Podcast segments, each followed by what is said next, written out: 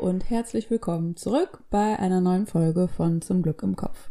Es geht jetzt im Oktober um das Thema Overthinking und wir haben darüber gesprochen in der ersten Folge, was ist das überhaupt? Wie kann man das so ein bisschen abgrenzen davon, dass wir überhaupt denken? Wann ist Overthinking Overthinking und warum ist das überhaupt so störend? Also, was ist der Leidensdruck dahinter, wenn man wirklich mental und psychologisch drauf guckt? Dann haben wir in der zweiten Staffel, äh, in der zweiten Folge darüber gesprochen, was ist denn die Abgrenzung zu Anxiety beziehungsweise zu einer generalisierten Angststörung? Was sagt der ICD-10 dazu? Wie ist das in der Psychologie definiert? Ähm, wann ist da dieser äh, schmale Grad, wann Overthinking zu einer Anxiety werden kann? Ähm, was sind die Unterschiede in der Qualität von diesen beiden ähm, Herausforderungen, dass man sich auch so ein bisschen selber einschätzen kann?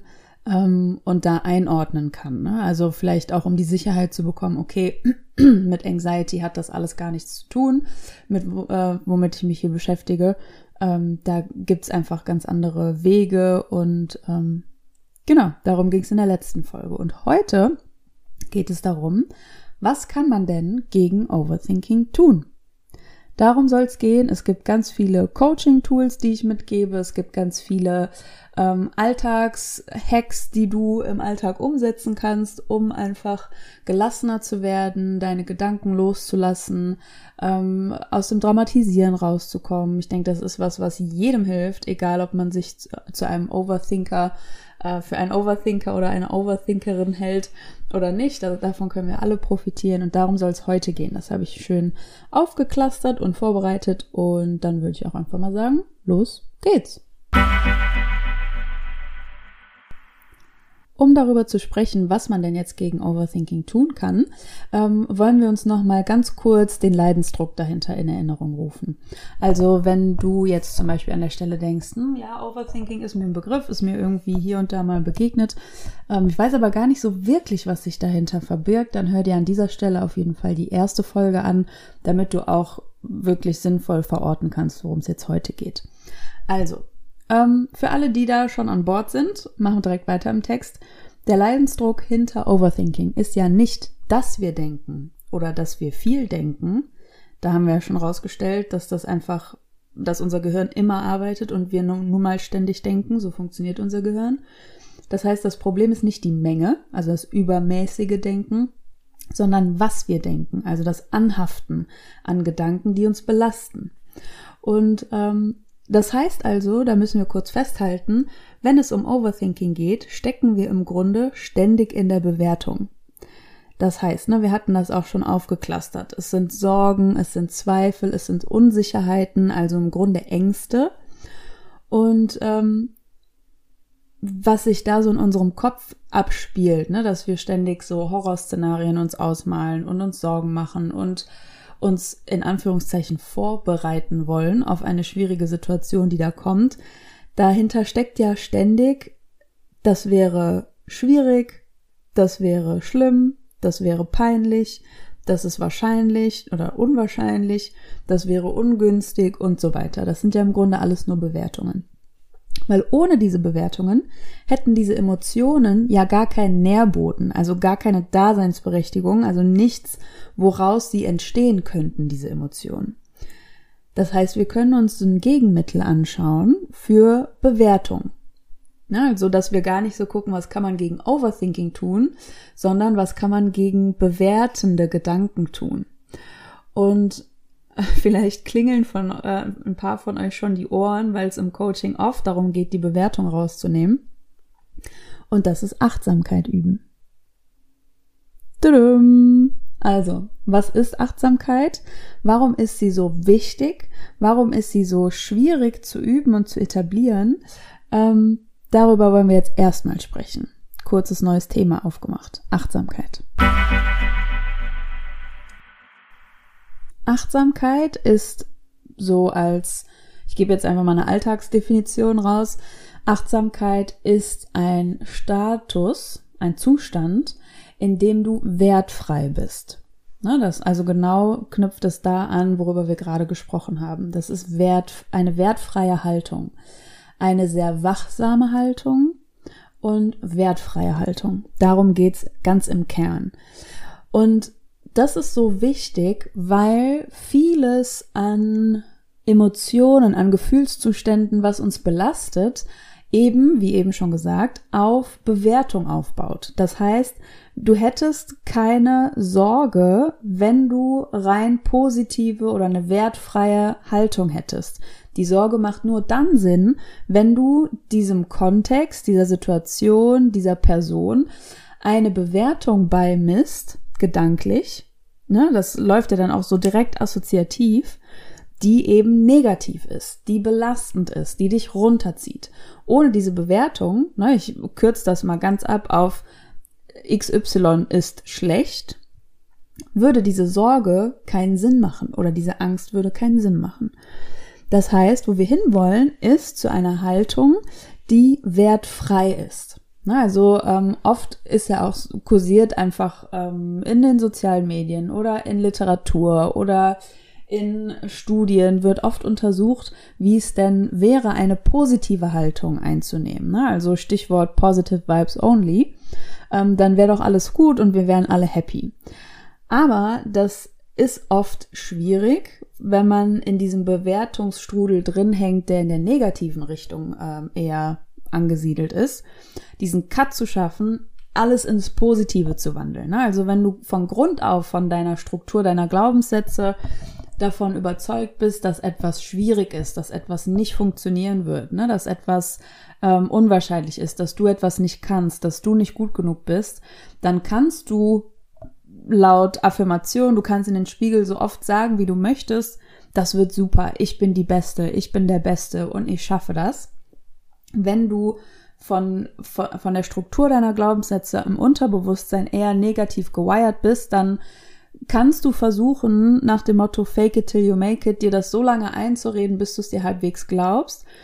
Ähm, was aber einfacher ist, ist da erstmal den Schritt in eine neutrale Haltung zu gehen. Also gar nicht so zu üben, dich selber zu überreden, dass alles positiv ist und nach dem Motto, mir scheint die Sonne sonst voraus. Ähm, das kauft man sich oft selber nicht ab, habe ich die Erfahrung gemacht. Und das haben auch äh, meine Klienten mir so berichtet und meine Klientinnen. Ähm, sondern dass man den ersten Schritt dahin geht, eine neutrale Haltung einzunehmen. Also dass du versuchst, aus dem Negativen heraus einfach etwas Neutrales zu denken. Ein Beispiel könnte hier sein, du denkst ähm, in diesem Sorgenkontext von wegen, das klappt bestimmt nicht, kannst du eine neutrale Haltung einnehmen und dir selber sagen, mal schauen, ob das klappt ganz andere Narrative, ganz anderer Wertgehalt in dieser Aussage, ganz andere Kette auch von Gedanken, die von diesem Gedanken wiederum ausgehen können. Wir denken ja in so ähm, wie so Kettenglieder, ne? assoziativ. Der eine Gedanke folgt auf den anderen und das löst wiederum den dritten aus, den vierten und fünften. Und du kannst dir vorstellen, wenn das erste Kettenglied der Gedanke ist, ich schaff das bestimmt nicht. No way I'm gonna make it was darauf für Kettenglieder äh, folgen. Oder wenn du sagst, mal schauen, ob das klappt, da eröffnest du wie so eine zweite Hälfte von deinem Horizont, aus so einem Tunnelblick kommst du raus und eröffnest diesen positiven Folgegedanken, die da kommen könnten, überhaupt erstmal die Tür. Ne, wenn du von vornherein damit davon ausgehst, okay, das wird nichts werden, dann haben diese positiven Gedanken, die dann irgendwann mal folgen können in deinem Entwicklungsprozess, es viel schwieriger dagegen anzugehen als gegen eine neutrale Haltung. Also, ähm, Genau, deshalb ist Achtsamkeit so wichtig, um die Wertung rauszunehmen, um so einen Wandel vom negativ bedrückenden Feld in so ein positives Leichtigkeitsfeld reinzukriegen. Um diesen Wandel hinzubekommen, ähm, geht der erste Schritt eben vom überhaupt bewerten zu nicht bewerten. Und das Nicht-Bewerten ist sogar viel reichhaltiger sogar als das positive Bewerten, weil das positive Bewerten kann zu jeder Sekunde wegfallen. Das kann immer weggenommen werden, ne? weil auch diese positive Haltung von wegen, das klappt bestimmt, die kann einem weggenommen werden dadurch, dass etwas durch äußere Faktoren da reinspielt und es dann doch nicht klappt. Ja, also diese positive Haltung, die kann einem immer noch weggenommen werden von außen. Das heißt, wenn wir von der psychologischen Seite drauf schauen, dann ist diese wertfreie Haltung eine, die zu langfristiger Zufriedenheit führt, weil sie emotional unabhängig macht. So, das war jetzt so ein starker Exkurs rein, als würden wir beide hier direkt im Coaching sitzen und ich kritzel gerade an mein Whiteboard und so weiter und gebe dir so einen richtigen Exkurs in Achtsamkeit. Das war jetzt so ein kleiner ähm, Schlenker, aber das ist der Hintergrund, ja, dass du das besser einordnen kannst. Warum ist Achtsamkeit so schwierig umzusetzen? Das war der zweite Punkt, über den wir sprechen wollten. Ähm, das ist so schwierig umzusetzen, weil wir daran gewöhnt sind zu bewerten. Ne? Also unser Gehirn funktioniert auch teils so. Das ist auch wichtig, dass wenn wir einen Impuls haben, dass der sofort in unsere Schubladen sortiert wird. Das ist effizient, so kommen wir schnell zu Urteilen, so können wir uns schnell entscheiden, so funktioniert unsere Intuition und so weiter und so fort. Das ist alles so ein großes semantisches Netzwerk in unserem Gehirn.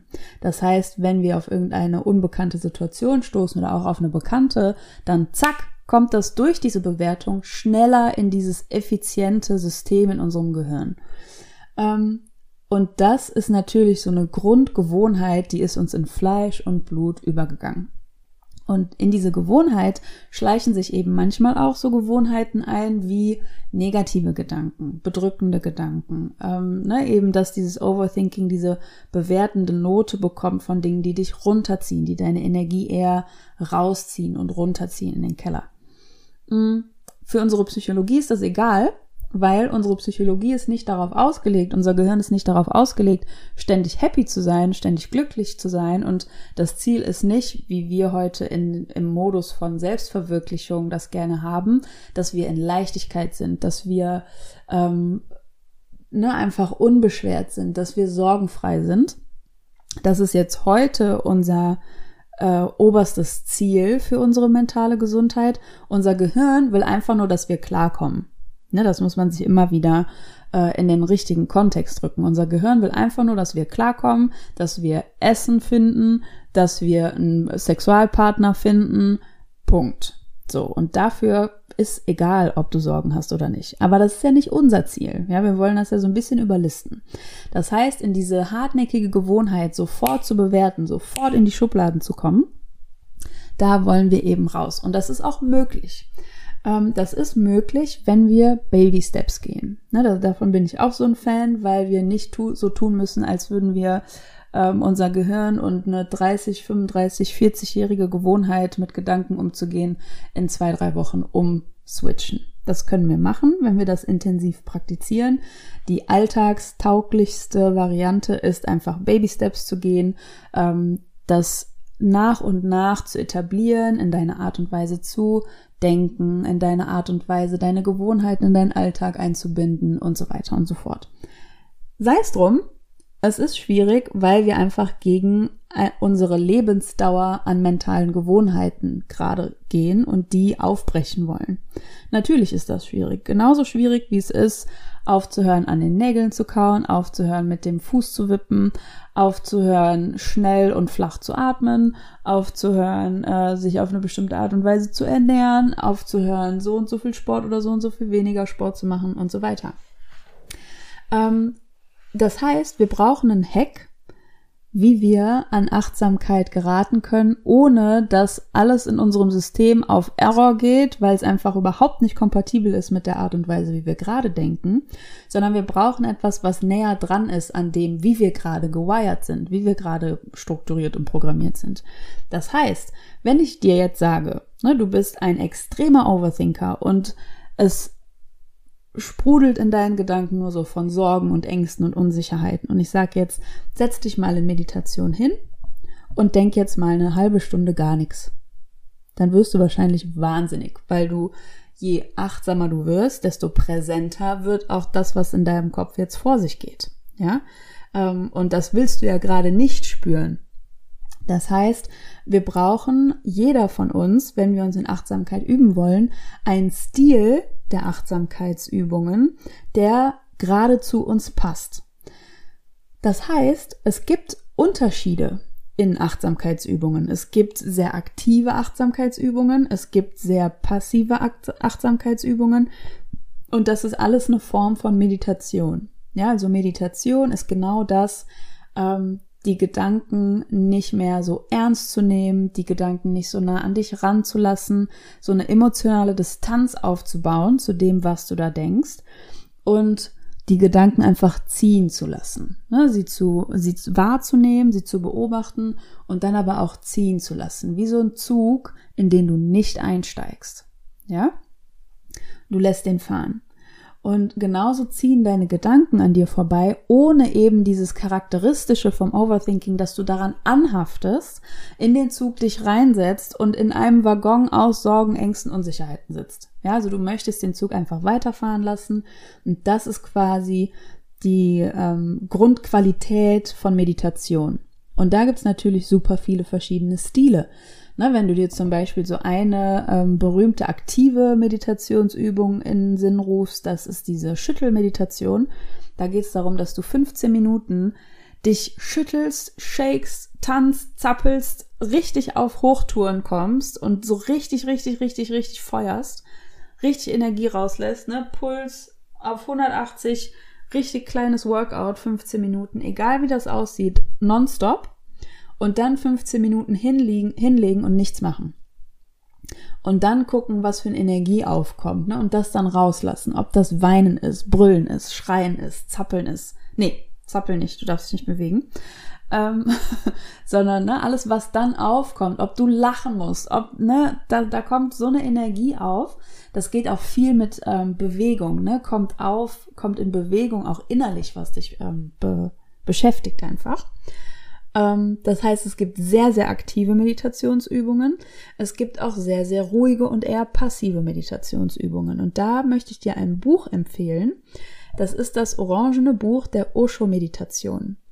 Ähm, das kann ich auch in den Show Notes verlinken. Ich mache jetzt keine bezahlte Werbung oder so dafür. Das ist einfach ein Buch, ähm, was ich gerade lese und immer mal wieder so durchscanne, um verschiedenen ähm, Klientinnen und Klienten von mir verschiedene Meditationsstile zu empfehlen, wo ich denke, okay, das könnte passen, das könnte passen. Da sind quasi pff, 100 Meditationsarten äh, beschrieben und zusammengefasst, sodass du die einfach nachmachen kannst. Da steht dann quasi drin, weiß ich nicht, Überschrift, die und die Meditation, was du da, dann machen sollst. Dann ist so zwei, drei Seiten quasi beschrieben, ähm, was es mit dieser Meditationsart auf sich hat. Genau. Und wenn du sagst, okay, Achtsamkeit, boah, das ist was, das reizt mich, das wird einen Mehrwert für mich geben, dann kannst du dir ja überlegen, die in dieses Buch mal reinzuschauen. Ähm, ist aber auch nichts, was man nicht einfach googeln könnte. Ne? Also ähm, schau da einfach, was der beste Weg für dich ist. Würde ich dich jetzt kennen, kann ich dir natürlich was empfehlen. Ich kenne dich aber nicht, weiß nicht, wer da gerade zuhört. Deshalb empfehle ich dir einfach dieses allumfassende Buch. So, und dieser Podcast wäre ja nun kein Coaching-Podcast, wenn es nicht jetzt auch nochmal so ein Coaching-Goodie geben würde gegen den Leidensdruck des Overthinking. Ähm, über das haben wir noch gar nicht so gesprochen, über dieses Symptom von Overthinking. Ähm, das möchte ich jetzt an der Stelle nachholen. Dieses übermäßige Grübeln im Overthinking, das kann dazu führen, dass wir Entscheidungsschwierigkeiten haben. Weil für ein klares Ja oder Nein sind einfach zu viele Zweifel in unserem Kopf und diese äh, Wenn-Dann-Gedanken. Also wenn das und das passiert, dann klappt das nicht. Oder das klappt nur, wenn hm, hm unter dieser Bedingung, da, da, da, da, da. Ähm, das heißt, da gibt's ja ganz viele Wendungen und Wirbel in unseren Gedanken, die einfach so eine klare Sicht manchmal ein bisschen trüben. Und das heißt, wir dürfen uns, wenn wir sagen, okay, Overthinking ist auf jeden Fall ein Thema bei mir, dürfen wir uns darin üben, Entscheidungen zu treffen, klare Entscheidungen zu treffen. Ähm, und genau wie in der ersten Folge geht es hier auch darum, sich dessen erstmal bewusst zu werden. Und ähm, an der Stelle sei auch noch mal kurz gesagt, vielleicht ist das ein Symptom, was auf dich zutrifft, vielleicht auch nicht. Also Overthinking ist jetzt keine ähm, Störung, keine Gedanken, äh, kein, es ist kein Gedankenmuster, was als Störung aufgefasst sei in irgendeinem ICD-10 oder in anderen ähm, ja, Definitionswerken von ähm, ja, psychischen Auffälligkeiten sozusagen. Es ist eher so ein Alltagsproblem. Vielleicht wird das irgendwann mal aufgenommen, aber ähm, an der Stelle sei jetzt gesagt, das ist keine Diagnose und es ist auch kein Symptom in dem Sinne, dass wir jetzt sagen, zu einer Erkältung gehört immer Kratzen im Hals, sondern Overthinking ist so ein diffuses Stimmungsbild, wo die ein oder andere Qualität zu denken oder sich zu fühlen eben dazugehört. So, das heißt, diese Entscheidungsschwierigkeiten, das kann sein, dass dich das beschäftigt. Das kann sein, dass sich das beschäftigt, ohne dem Overthinking dich zuzuordnen. Es kann auch sein, dass du Overthinking sagst, boah ja, das ist auf jeden Fall ein Thema von mir, aber Entscheidungen klappen wunderbar. Ähm, sei es drum, wenn Entscheidungsschwierigkeiten für dich eine Rolle spielen in deinem Alltag, dann ähm, geht es darum, sich dessen erstmal bewusst zu werden. Ne? Also wirklich diesen Standpunkt zu vertreten, ja, ich habe Schwierigkeiten, mich zu entscheiden und mich festzulegen. Und dann auch wieder, wie eben schon gesagt, auch in diesem Aspekt, in dem Bewusstsein, Baby Steps zu gehen. Kleine Entscheidungen zu treffen und die bewusst zu verbuchen. Wie habe ich das geschafft? gerade mich so klar festzulegen, was ist gerade in mir passiert. Also, was war, wenn du den Prozess so rekonstruieren willst, was habe ich gerade gemacht? Worauf habe ich vertraut? War da Intuition im Spiel? Was habe ich zu Rate gezogen, um diese klare Sicht für mich zu erstellen? Ne? Was habe ich gefühlt in dem Moment? An welchem Gefühl habe ich diese Entscheidung festgemacht? Und dann, ah, okay, ich kann mich also festlegen. Ich kann ja meinem Urteil vertrauen. Und das mit kleinen Entscheidungen anzufangen, die jetzt wenig Tragweite haben. Ne? Weil solche Referenzerfahrungen, die schaffen Selbstvertrauen für andere größere Entscheidungen. Und wie immer startet es auch hier mit dem Bewusstsein. Bewusstsein ist key. Aber es gab ja noch andere Symptome von Overthinking. Welche waren die nochmal und was kann man gegen diese Symptome tun? Also welche Coaching-Methoden gibt es da und welche Schritte gehe ich mit meinen Coaches da immer? Wenn wir uns den Aspekt Sorgen anschauen, ne, also wenn es ähm, um die Zukunft geht, ähm, und da sind Sorgen und Unsicherheiten, dann ist das, also Sorgen und Unsicherheiten sind einfach ein Synonym für Angst. Ja, also vielleicht sind es kleine Ängste, Ängste, die nicht so präsent sind, Ängste, die nicht so ähm, so eine große Bedeutung für uns haben, dann sagen wir Sorgen dazu. Wenn es wirklich eine Angst ist, die uns präsent ist, die ähm, sich sehr nah anfühlt, die sich sehr groß anfühlt, dann nennen wir es Angst. Aber im Grunde ist alles der gleiche mentale Prozess, der gleiche ähm, emotionale Qualität. Ja? Und im Coaching geht es dann immer darum, Ängste zu Ende zu denken. Meistens ist das alleine sehr schwierig, weil Angst macht den besten Job, wenn sie sich in deinem Kopf am größten aufspielt. Ja, also eine riesen Angst vor Spinnen schützt dich am besten, weil du dann am schnellsten wegrennst. Wenn du nur ein bisschen Angst hast vor Spinnen und schaust dir die Vogelspinne mal aus der Nähe an, dann hat die Angst natürlich nicht so einen guten Job gemacht. Ja? Ich gebe dir mal das Beispiel mit Angst vor Konflikten. Oder ähm, genau, bleiben wir einfach mal dabei die Angst vor Konflikten. Wenn du sagst, es ist etwas, was dich zum Beispiel gerade super stört in einer Beziehung von dir ähm, und du denkst, okay, ich will mich damit auseinandersetzen, ich will das klären, aber da ist einfach so eine ganz gro ein ganz großes Bedürfnis nach Harmonie und deshalb auch eine Angst vor Konflikten. Dann kann es sein, dass du gerade so ein Hirngespinst hast von, wenn ich das sage, dann geht diese Person, dann wird diese Person wütend sein, die wird sauer sein, die wird ähm, das nicht respektieren, das wird äh, Chaos werden, wir werden nie wieder miteinander sprechen, die Freundschaft wird einen Knacks haben oder vielleicht ganz auseinanderbrechen oder oder oder, ja. Ähm, denk diese Angst mal zu Ende, also übe dich darin, Ängste zu Ende zu denken. Was passiert dann? Ich war zum Beispiel gestern hier in, äh, ich bin gerade in Schweden und war in einem Nationalpark, im Skogen Nationalpark. Und die Busse und sonstige öffentliche Verkehrsmittel fahren hier nur sehr selten. Ich bin wirklich in einer äh, sehr naturbezogenen Einöde. die wunderschön ist und laufe so durch diesen Nationalpark und bekomme meine Wanderroute in meiner App vorgeschlagen, die übrigens nur auf Schwedisch ist und ich dachte so, ich hätte das verstanden. Anscheinend kann ich mir Schwedisch aber gar nicht so gut herleiten, wie ich dachte. Jedenfalls ist der letzte Bus um Viertel nach sechs abgefahren von diesem Nationalpark und sonst gibt es da nichts. So, ich komme um Punkt 6 Uhr oben am äh, Nationalpark raus, muss aber zur Bushaltestelle noch drei Kilometer gehen. Da dachte ich so, okay, wie schaffst du drei Kilometer in 15 Minuten? Wahrscheinlich nicht, vielleicht schon. Sollst du mal joggen, nachdem du 23 Kilometer gewandert bist? Ja, Maxine joggt. Oh mein Gott, ich war platt, aber ist jetzt auch nochmal so ein Exkurs. Jedenfalls jogge ich da runter mit meinen schmerzenden Füßen. Ich glaube, das sah so aus wie ein Mix aus einem galoppierenden Pony, Nordic Walking und ah, ich will meine Blasen schonen. Ähm, jedenfalls spielt sich in meinem Kopf die ganze Zeit so eine Angst ab. Was ist, wenn ich den Bus nicht bekomme? Ich komme hier nie wieder weg. Das ist mitten an einer Autobahn und so weiter und so fort. Ähm, und habe dann diese Angst einfach zu Ende gedacht. Ich habe mich dann schnell dabei erwischt und gedacht, okay, wenn da kein Bus kommt, dann rufst du dir ein Taxi. Aber das ist teuer. Ja, aber wenn du jetzt da 30 Euro für bezahlen musst, zurück zu deinem Airbnb zu kommen, dann ist das nicht schlimm. Was passiert dann? Ne? Also, dass du dich immer fragst und dann und dann und dann und dann und so kommst du vom Stöckchen aufs Hölzchen und kommst zum richtigen Kern von deiner Angst und äh, beziehungsweise noch weiter über diesen Kern hinaus, weil der Kern war ja bei mir zum Beispiel, ich komme dann nicht nach Hause. Und das stimmt aber ja nicht. So. Und oft oder die meisten von uns bleiben dann da stehen und kreisen um diese erst, diesen ersten Impuls der Angst, ich komme jetzt nicht nach Hause, wobei das aber ja Quatsch ist. Das heißt, du möchtest über diese Angst hinausdenken und gucken, ist das so?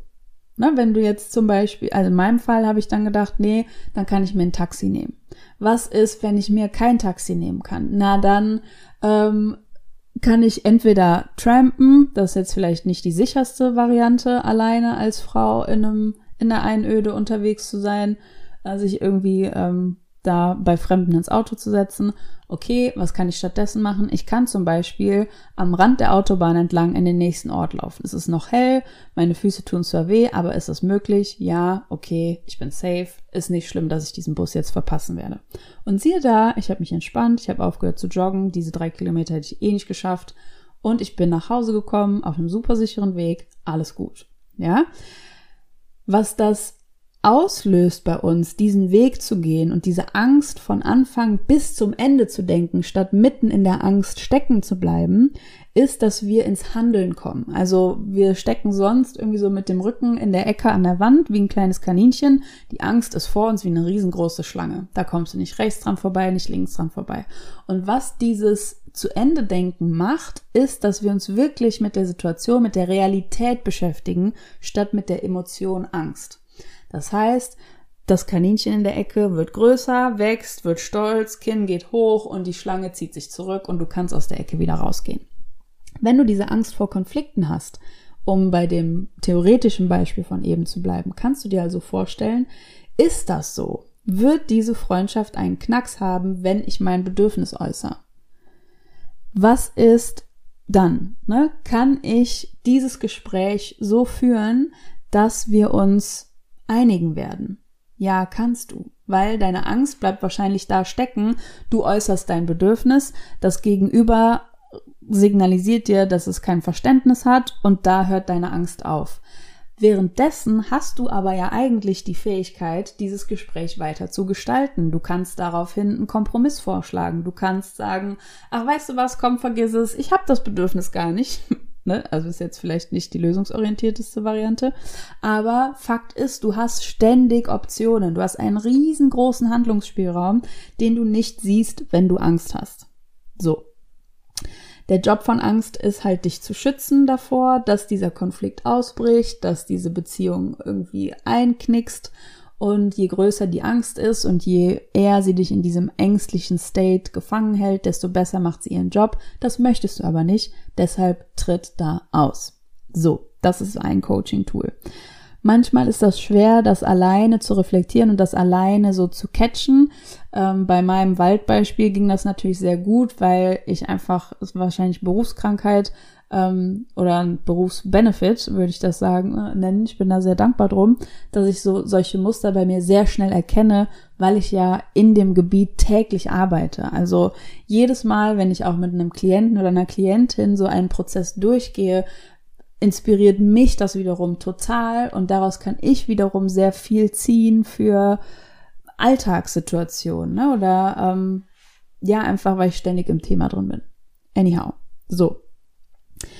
Ähm, auf die gleiche Art und Weise können wir aus dem Dramatisieren rauskommen. Na, also ähm, wenn wir uns über die Zukunft Gedanken machen ne, und da ähm, ständig irgendwelche Szenarien uns ausmalen, weil wir uns vorbereiten wollen, in Anführungsstrichen. Ähm, ne, so, ja, ich denke mir nur so ein paar Wenn-Dann-Szenarien aus, damit ich vorbereitet bin, damit ich dann genau weiß, was ich tun kann und so weiter. Dann ist das oft ein Irrtum, weil wir uns tatsächlich nicht wirklich besser vorbereitet fühlen, wenn die Situation eintritt. Das heißt, wir haben immer noch die gleiche emotionale Betroffenheit, wenn ein Worst-Case-Szenario passiert.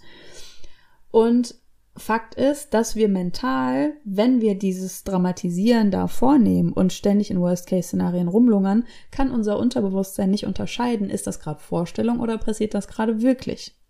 Das haben wir, glaube ich, auch in der ersten Folge schon besprochen. Ne?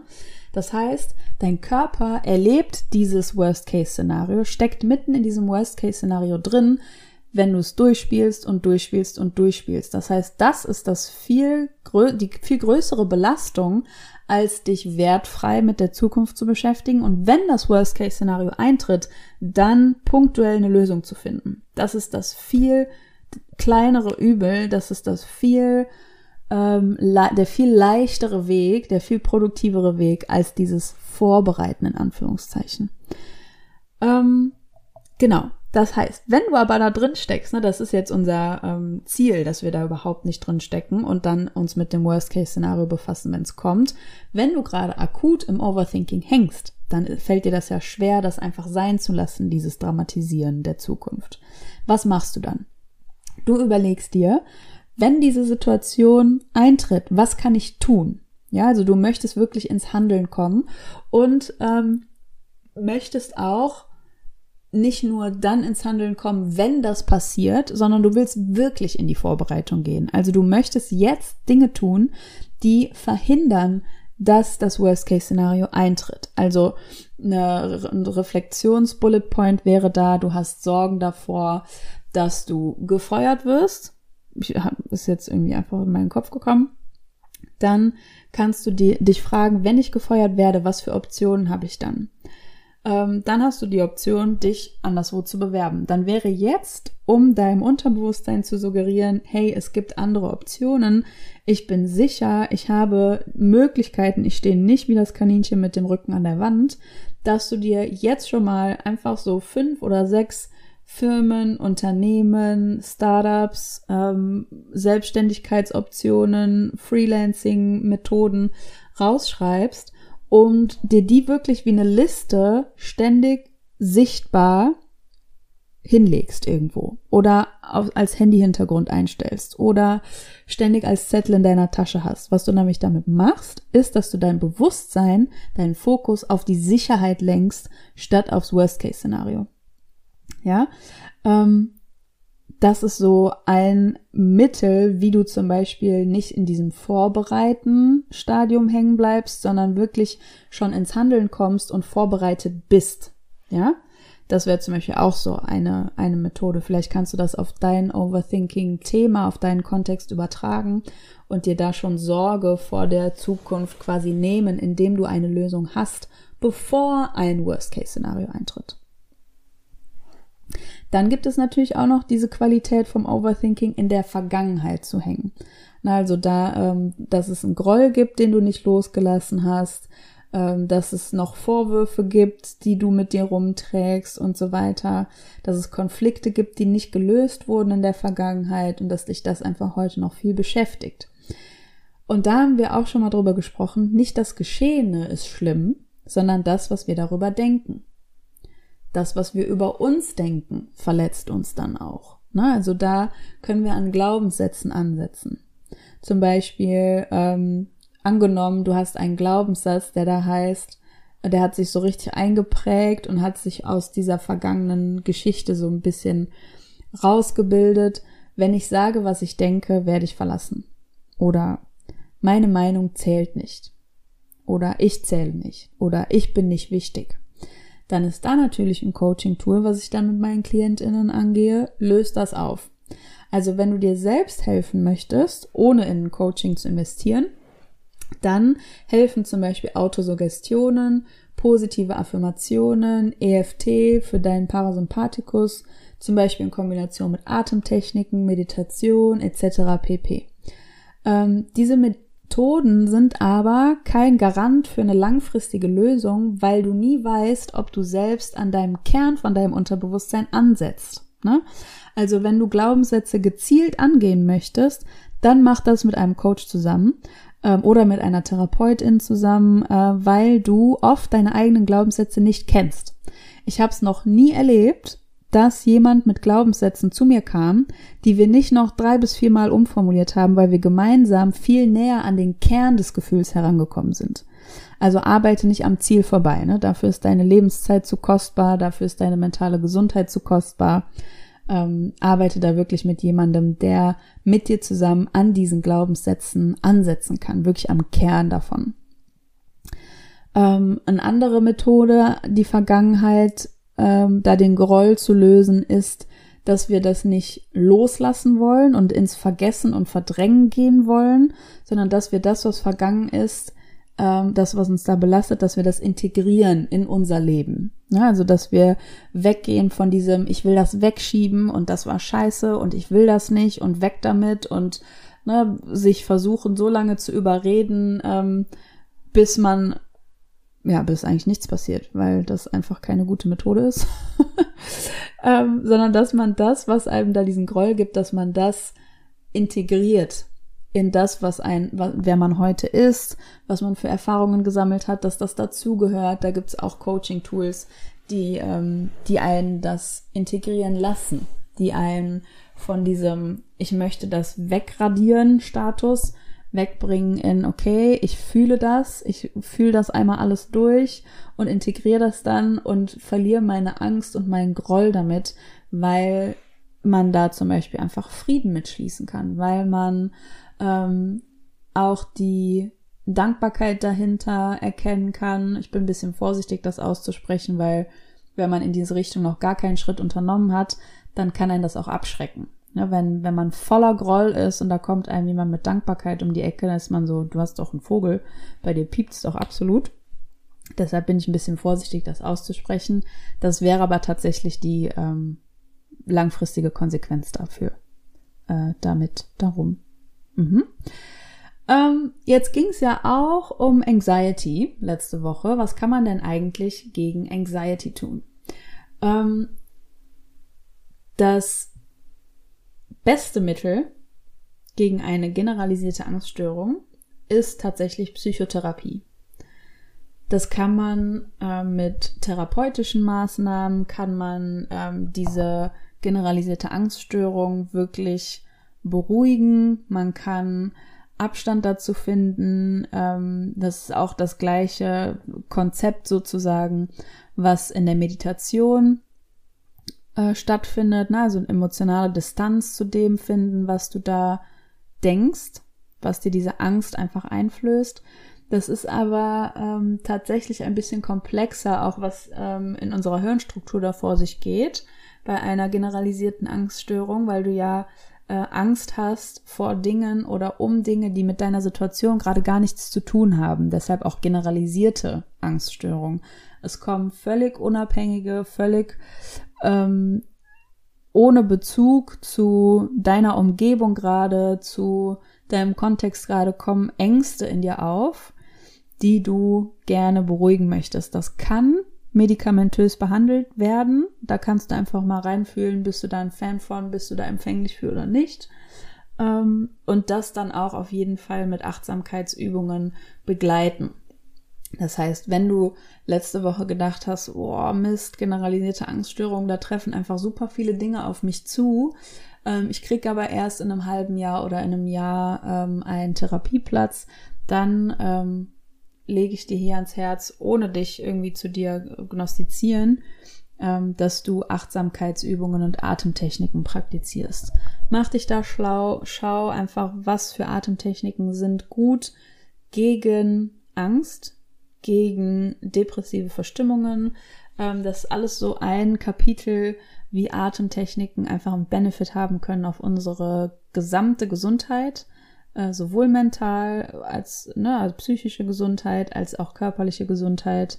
Das eine ist ja das andere. Und ähm, genau, da profitiert jeder von. Bin auch gerade dabei, habe angefangen mit ähm, Atemübungen in meinen Alltag, die zu integrieren. Und ähm, ja, kann das einfach nur jedem empfehlen. Genau. Ähm, jetzt fehlt ja quasi noch ein Aspekt in dem, was kann ich gegen Overthinking tun. Und diesem Aspekt möchte ich so viel Aufmerksamkeit schenken, dass ich ihm eine einzelne, extra eigene Folge widme. Und das ist das Aufhören von Interpretation und Spekulation. Ich liebe es. Wenn dich solche Coaching-Tools interessieren, dann äh, empfehle ich dir auch meinen Newsletter, zum Glück im Postfach, in dem ich nämlich immer mal wieder solche Tools vorstelle, die du in deine, zum Beispiel in deine Journal-Praxis mit einbeziehen kannst oder die du einfach in Reflexion einbinden kannst, um dir selber zu helfen, ohne in ein Coaching investiert zu sein. Wenn du sagst, doch, ich will's wissen, ich möchte wirklich ran an das, was mich beschäftigt, so richtig Unkraut jäten, Dornen rausziehen, dann lass uns sprechen. Ich bin keine Spotify-Tonspur. Ich bin ein Mensch, wie jeder andere auch, mit einem Beruf, einer Praxis und einem ganz normalen Terminkalender, in dem du super gerne Platz finden kannst. Ja, also du kannst herkommen, wir können uns auch online besprechen, auf welchem Weg auch immer. Ich freue mich auf das, was du zu erzählen hast. Und ich helfe dir super gerne dabei, deine Anliegen aufzulösen, weiterzukommen, loszulassen, aufzuatmen, ähm, Ne? Und denk dran, Veränderung ist möglich und Veränderung kann leicht sein vor allem. Und nächste Woche geht's dann um das Schlüsseltool im Coaching, wenn es so um Overthinking geht. Ähm, und zwar interpretieren aufhören. Wir hören uns da wieder. Bis dahin coach ich, mach irgendwelchen Content, nehme Podcast-Folgen auf, poste Sachen auf Instagram oder LinkedIn oder sonst wo, ähm, weil ich dieses diesen Schlüssel einfach Veränderung kann leicht sein und du kannst es jetzt angehen, du kannst jetzt Wandel vollziehen. Ähm, das ist meine Key Message. Da will ich so viele Menschen von überzeugen, wie es geht. Dabei habe ich ein Buch geschrieben. Das, deshalb mache ich, was ich mache. Ähm, das mache ich bis nächste Woche. Und bis dahin hören wir uns wieder, wenn du Lust hast einzuschalten. Ich freue mich drauf. Bis dann, deine Maxine.